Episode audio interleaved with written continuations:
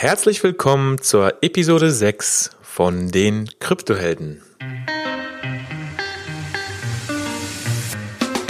Heute geht es darum, was ist überhaupt ein Token und welche verschiedene Perspektiven gibt es, diese Token zu kategorisieren und besser zu verstehen. Es begrüßen dich deine Gastgeber Onur Akpolat und Hung Tiu.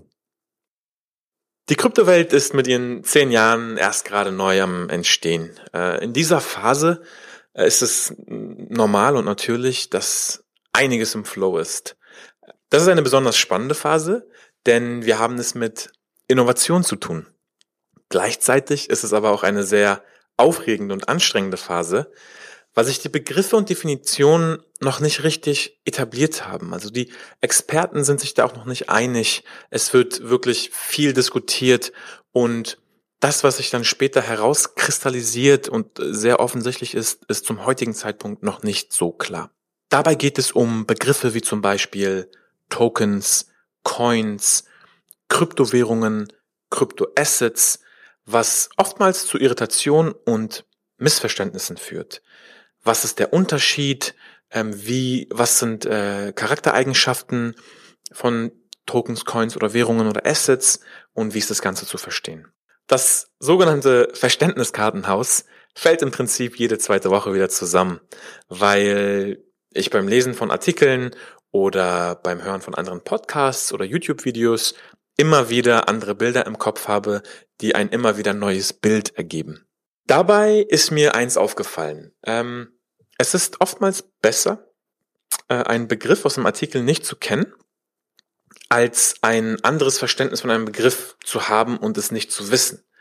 Ähm, wenn ich einen Begriff höre oder lese, den ich nicht kenne, dann frage ich aktiv nach der Bedeutung.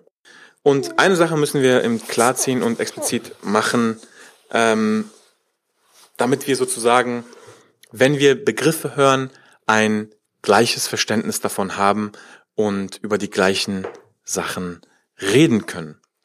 Die Frage, die sich zunächst stellt auf einer abstrakten Ebene, ist, was sind denn überhaupt Tokens? Bevor wir in die Kategorisierung aller Coins gehen, die, die es jetzt gibt, äh, macht es wirklich nochmal Sinn, einen Schritt zurückzugehen und zu überlegen, was das überhaupt ist. Was ist denn überhaupt ein Token?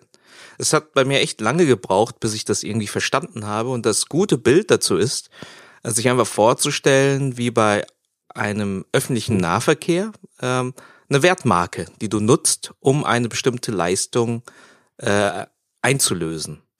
Ja, also ein Token ist nichts anderes als eine Art eine Wertmarke. Das heißt eine eine Repräsentation äh, von etwas, was du sozusagen nutzen kannst.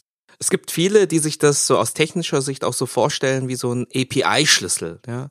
API-Schlüssel ist, um eine bestimmte Schnittstelle zu bedienen. Und wenn ich diesen Schlüssel habe und in dem Besitz dieses Schlüssels bin, dann kann ich eine entsprechende Leistung in Anspruch nehmen. Also mit den Tokens kann ich grundsätzlich etwas anstellen. Und wenn ich sie handeln kann, dann haben sie auch letztendlich einen Wert, ja, den sie repräsentieren. Ein Token ist also eine Art Wertmarke, mit der ich eine Art Dienst in Anspruch nehmen kann. Diese Dienste sind oftmals verbunden mit der Nutzung eines Netzwerkes, bei dem der Token die atomische Einheit des Protokolls repräsentiert. Jetzt schauen wir uns mal an, welche verschiedenen Taxonomien es gibt, diese Tokens und Währungen weiter einzuteilen. Jetzt haben wir ungefähr verstanden, was ein Token ist. Ne? Eine gute Analogie, eine Wertmarke. Und jetzt ist die Frage, welche Kategorien von Token gibt es? Und ähm, da gibt's halt verschiedene Perspektiven und Sichten. Ähm, ich möchte mal so auf, auf zwei Sichten eingehen, die aktuell, ich denke, am, am größten verbreitet sind. Ähm, die erste Sicht, die das ordnet äh, in Kategorien, ähm, geht wie folgt vor. Die unterscheidet zwischen Tokens, die eher so als Währungen funktionieren, dann Tokens, die eine Utility haben und Tokens, die so wie Wertpapiere die Funktionalität darstellen. Schauen wir uns doch mal die erste an. Das Thema, sag mal, Kryptowährungen oder Coins. Also es macht Sinn, sich nochmal zu besinnen, welche Funktion Geld hat. Ja, das erste ist, fun äh, Geld funktioniert als Tauschmittel. Es vereinfacht einfach den Handel. Du kannst mit Geld Güter und Dienstleistungen erwerben. Und ähm, es ist, früher hat man ja Naturaltausch gemacht. Du hast jemanden Bananen gegeben und der hat dir Äpfel gegeben. Wenn du jetzt aber äh, irgendwie äh, Bananen hast und du möchtest einen Haarschnitt und der Friseur macht, möchte aber keine Bananen, sondern Äpfel, dann hast du dir einen dritten Partner suchen müssen, mit dem du sozusagen deine Bananen in Äpfel tauschen könntest, damit du Äpfel hast, um dann dir diesen Haarschnitt zu besorgen. Und das waren jetzt, sagen wir mal, nur drei Güter. Wenn wir jetzt tausend Güter haben und tausend äh, Partner, mit denen wir handeln können, dann sehen wir schon, wie kompliziert das wird. Und äh, Geld vereinfacht das, weil es universell ist. Die äh, zweite Funktion ist die Funktion des äh, Wertspeichers, Store of Value im Englischen. Das heißt, ich kann mit dem Geld Wert speichern. Konkret bedeutet das, dass ich nicht sofort äh, mein, mein Geld in, in Güter und Dienstleistungen umtauschen muss, sondern ich kann es beiseite legen und kann das sozusagen in einer Woche machen oder in zwei Wochen. Auch das vereinfacht ungemein den Handel. Und die dritte Funktion, die Geld hat, ist, äh, sie dient als Recheneinheit. Ja, ich habe jetzt die Möglichkeit, alle Güter und alle Dienstleistungen, die es gibt, auf eine gleiche Bezugsgröße auszudrücken und vergleichbar zu machen. Ich muss mir jetzt nicht alle Tauschpärchen äh, merken. Ja, hier die Banane, mit zwei Bananen kriege ich einen Friseur. Äh, Haarschnitt, äh, mit, mit drei Äpfel kriege ich das auch und, und ich muss das nicht alles in, in, im Kopf haben, sondern ich habe eine Bezugsgröße und die ist jetzt in diesem Fall einfach das Geld, ein Eurobetrag. Und das vereinfacht einfach vieles ungemein. Und ein Token, was in diesem Bereich oder was diese drei Grundfunktionalitäten innehat und sich darauf fokussiert, die kann man als Kryptowährung tatsächlich bezeichnen. Ja. Und Bitcoin ist 2008 genau mit, mit, mit diesem ja, Mantra gestartet, dass man gesagt hat, ich möchte hier diesen Zahlungsverkehr äh, optimieren äh, auf einer Peer-to-Peer-Weise äh, und deshalb äh, ist Bitcoin eigentlich ein perfektes Beispiel dafür, äh, als Kryptowährung zu gelten. Die ganzen Forks, Litecoin, Bitcoin Cash haben eigentlich denselben Anspruch. Genauso auch wie Monero, Dash, Zcash, auch die Funktion des Geldes zu erfüllen, plus vielleicht hier nochmal mit, stärker mit dem Thema Anonymität. So, das war sozusagen Kryptowährungen. Tokens, die in dem Bereich arbeiten. Und jetzt gibt's die Utility Tokens. Und bei den Utility Tokens kann man sich gut dieses Beispiel wieder nehmen mit dem, mit dem Fahrschein, äh, um mit der S-Bahn oder U-Bahn zu fahren. Das heißt, ich, ich hole mir einen Token und diesen Token kann ich nutzen, um eine bestimmte Leistung in Anspruch zu nehmen. Und ähm, in diesem Bereich gibt's auch viele Netzwerke, die halt auch so Tokens nutzen, damit du eine Leistung in Anspruch nehmen kannst. Zum Beispiel Ethereum. Ja, Ethereum sieht sich ja so als, ähm, ich sag's mal salopp, als Weltcomputer mit äh, und wo man Rechenleistung äh, zur Verfügung stellt. Und wenn du jetzt diese Rechenleistung in Anspruch nehmen möchtest, dann brauchst du Ether, den Token von Ethereum, um entsprechend diese ähm, ja, Leistung in Anspruch nehmen zu können. Wir können uns auch ein anderes Beispiel vorstellen, einfach mal, um das nochmal so im Gegensatz darzustellen, wenn du dir das Internet heute anschaust, wie es dasteht, auch mit diesem ganzen Protokoll TCP/IP, dann hast du da eigentlich keine Tokenisierung. Ja, du, du nutzt die Datenautobahn, ohne dafür irgendwas ins Netzwerk reingeben zu müssen. Ja, vielleicht auch ein ganz gutes Beispiel. Deshalb haben wir auch diese ganzen Spam-Probleme und sonst irgendwas, weil es ist ja, es kostet ja sozusagen nichts, wenn man die Welt zuspammt. Und hier bei diesen äh, Kryptowährungen oder bei diesen Crypto-Utility-Tokens ist das halt ein anderer Ansatz. Du hast einen Token, den musst du nutzen, dann kannst du eine Leistung in Anspruch nehmen. Was jetzt äh, da einhergeht, und das ist recht interessant, es stellt so ein bisschen das ganze Venture Capital Modell auf dem Kopf. Ja? Ähm, man sieht es bei diesen ganzen ICOs und Projekten, die jetzt kommen. Ja, klassisch ist es so, ich, ich habe eine Geschäftsidee als Unternehmer, ich suche Investoren, äh, um dann in, innerhalb einer Firma dieses Geschäftsmodell umzusetzen und dann irgendwann Cashflows zu generieren. Ja, finde ich diese Investoren, dann bekomme ich Geld, sie werden Anteilseigner und sie profitieren davon, von meinen Cashflows, die ich im Unternehmen halt erwirtschafte.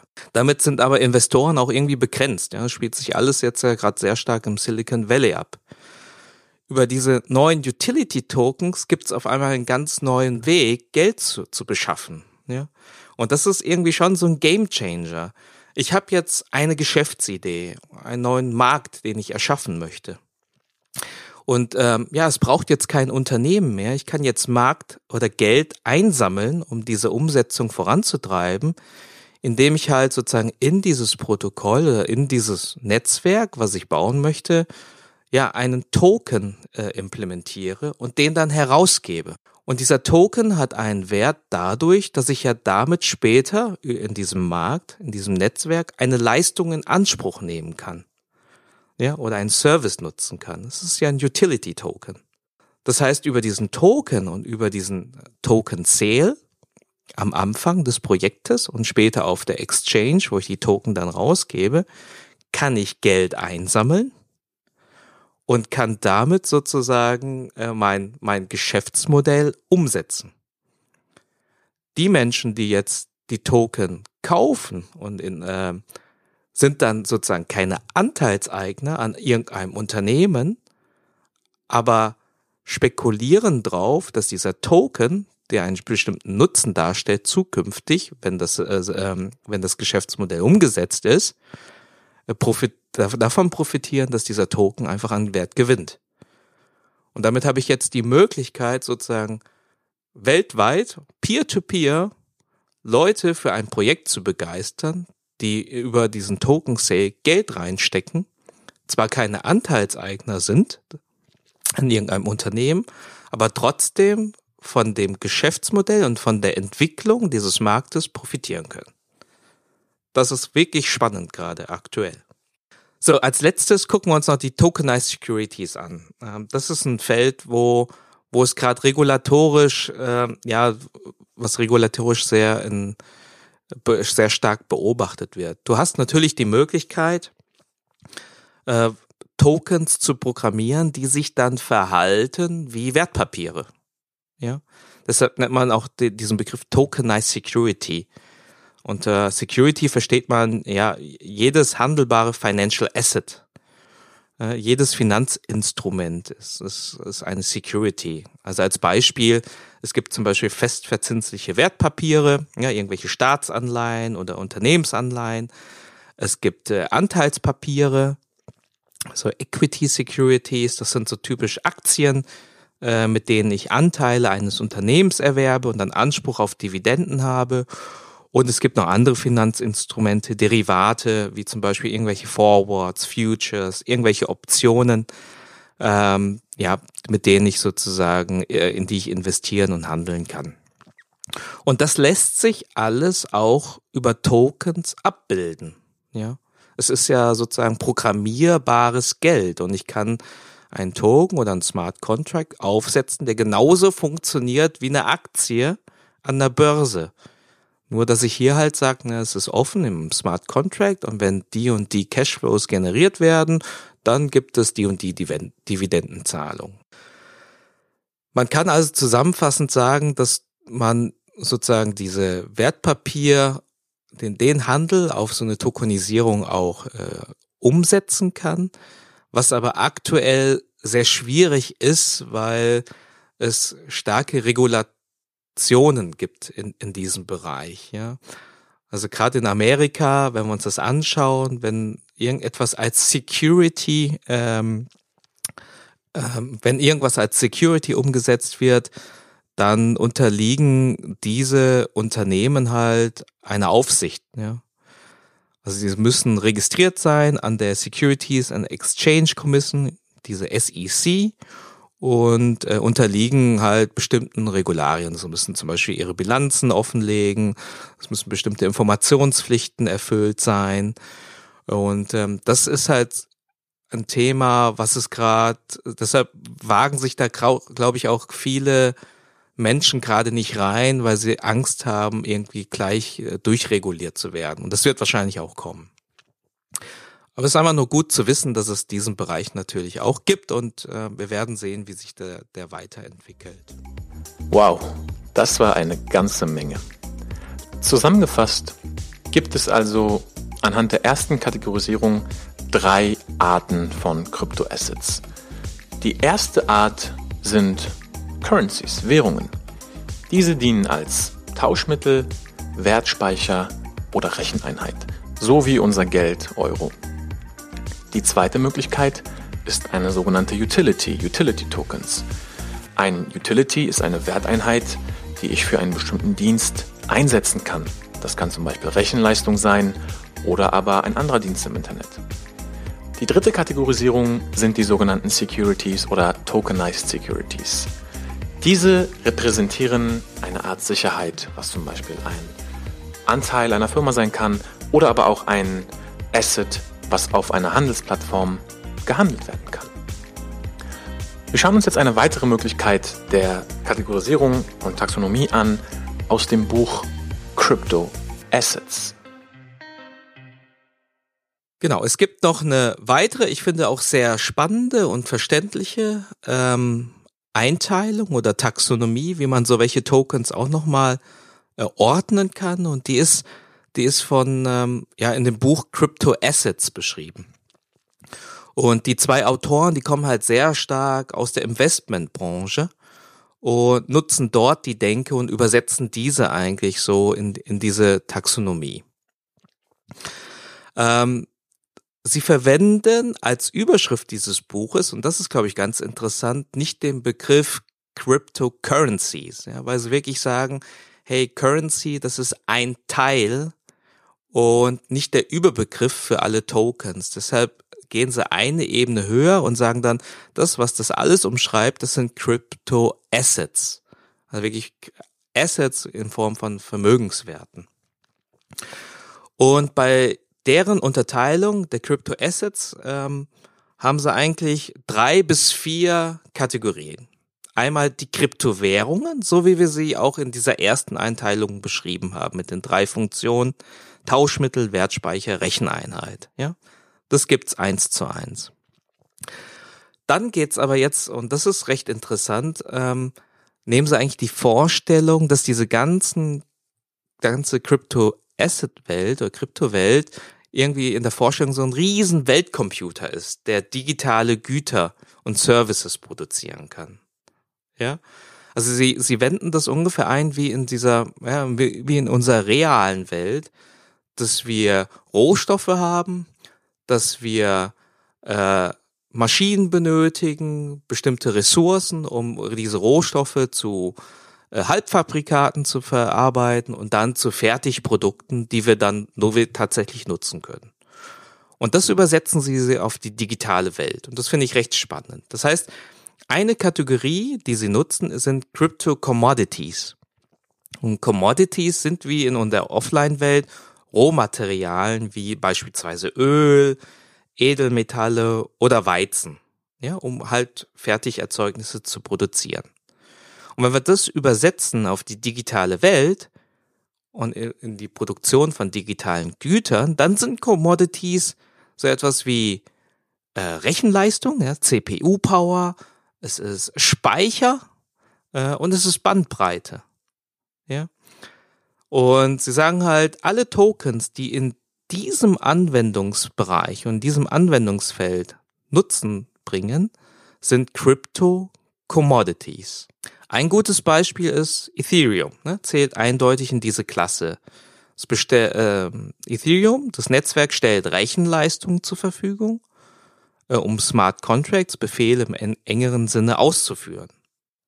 Der nächste Schritt, wenn Commodities Rohmaterialien sind, was sind dann digitale Güter?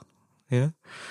Ähm, und Tokens, die eher diesen Bereich im Bereich der digitalen Güter sich abstellen, ähm, werden von den Autoren als Crypto-Tokens bezeichnet.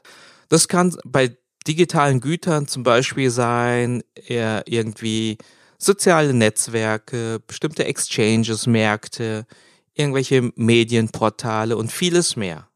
Ja? Und ein Token in dem Bereich ist eine Wertmarke oder eine Münze, die ich nutzen kann, um genau diese digitalen Güter oder Services zu nutzen. So, so Beispiele für Kryptotokens sind zum Beispiel Augur oder Steam. Ja? Ähm, es ist auch recht verständlich, ich glaube, wenn man sich das so betrachtet, äh, weil die Kryptowelt so ein recht neues Thema ist, dass wir gerade dabei sind, äh, eher so diese Kryptowährungen zu erschaffen und auch diese Crypto-Commodities, ja. Und langsam äh, in den Bereich kommen oder in die nächsten Jahre, wo wir mehr und mehr Krypto-Tokens erschaffen, die wirklich einen reellen Nutzen haben, auch für den Endanwender.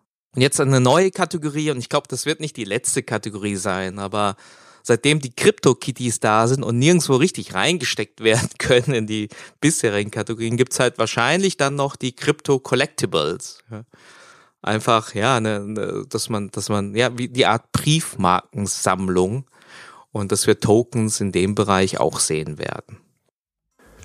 Bei der zweiten Kategorisierung in dem Buch Crypto Assets gibt es ebenso Kryptowährungen, die als Tauschmittel, Wertspeicher und Recheneinheit dient. Dann gibt es die sogenannten Crypto Commodities, was wir in der alten Welt als Rohmaterialien wie zum Beispiel Öl oder Edelmetalle kennen, und in der neuen Welt der Kryptowährungen CPU-Power, Speicher oder Bandbreite sein kann. Kryptotokens als dritte Art sind ein Teil der Krypto-Commodities. Diese repräsentieren ein digitales Gut oder einen, eine Dienstleistung, wie zum Beispiel Medien, soziale Netzwerke, Märkte. Token können wie eine Wertmarke auch hier eingesetzt werden. Die vierte Kategorie sind Crypto Collectibles. Crypto Collectibles kennen wir aus den Crypto Kitties. Das wird sicherlich nicht die letzte Kategorie bleiben, denn wir werden in Zukunft sicher viele weitere neue Arten sehen, wie Crypto Assets in der realen Welt angewendet werden. Nun schauen wir uns an, was können wir mit dem ganzen Wissen machen und wie können wir das einsetzen, um uns gewisse Projekte nun aus einem neuen Blickwinkel anzuschauen. Ja, wenn wir uns jetzt diese Kategorisierungen von Tokens anschauen, dann können wir sie auch nutzen für uns äh, bei der Entscheidung, wo man investieren soll. Eine Empfehlung ist zum Beispiel, wenn man sich so überlegt, ja, das Thema Kryptowährungen, äh, die jetzt gegeneinander konkurrieren. Ich meine, äh, gerade bei Währungen hat man nichts davon, wenn es tausende Währungen gibt, sondern am Ende des Tages werden sich wenige Währungen durchsetzen und wir werden einen Netzwerkeffekt sehen. Deshalb macht es vielleicht Sinn, nicht in alle Tokens zu investieren, die, die irgendwie diese Funktion Kryptowährung haben, sondern nur in die, die diese Funktion haben, die sich wirklich fundamental unterscheiden. Bei den Utility Tokens, da können wir jetzt sozusagen diese zeitliche Perspektive mal einnehmen. Wir sind sicherlich in einer sehr experimentellen Phase.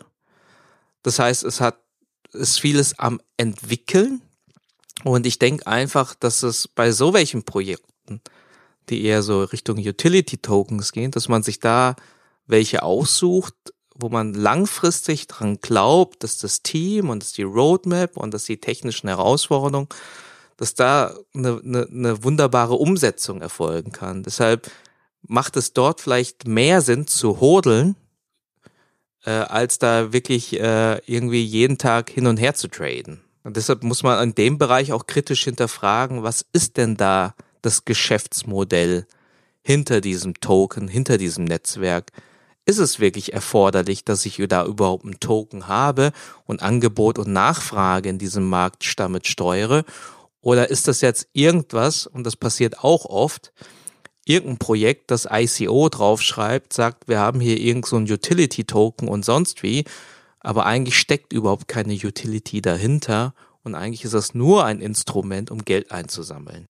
Und beim dritten Bereich Tokenized Securities, da würde ich ne, aktuell gibt's da wahrscheinlich wenig Projekte, die in dem Bereich sich austoben, gerade wegen ähm, dem dem Maklersschwert, äh, dass es da durchreguliert wird.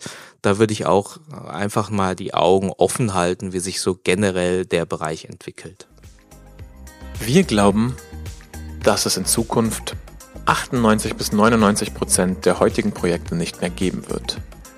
Das bedeutet, dass es sehr, sehr wichtig ist, sich die Projekte gut anzuschauen und in die zu investieren, in die man nachhaltig und langfristig auch glaubt. Securities sind so eine Sache. Da wären wir zum heutigen Zeitpunkt etwas vorsichtig. Zum Schluss habe ich wie immer Hung nochmal gebeten, die heutige Folge zusammenzufassen. Gut, in dieser Folge haben wir uns einmal angeschaut, was dieses abstrakte Konzept der Tokenisierung ist. Was steckt genau hinter einem Token? Und ich glaube, es macht Sinn oder es ist hilfreich, einfach sich dieses Thema mit diesem Wertschein bei einer U-Bahn, sich das nochmal vor Augen zu halten.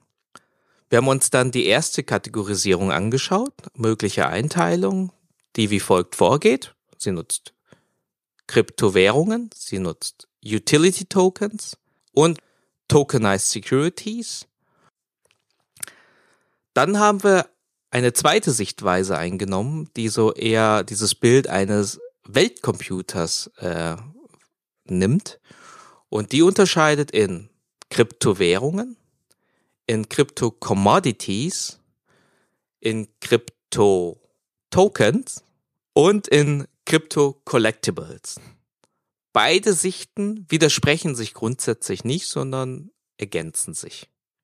Ich denke, es bleibt hier spannend und äh, je nachdem, in der Zukunft wird es neue Anwendungsfelder geben, die wir heute noch nicht sehen können.